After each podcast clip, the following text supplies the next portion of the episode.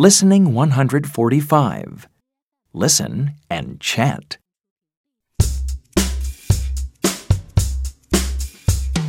Look up at the green tree. What can you see? Two feet and a tail. Count them one, two, three.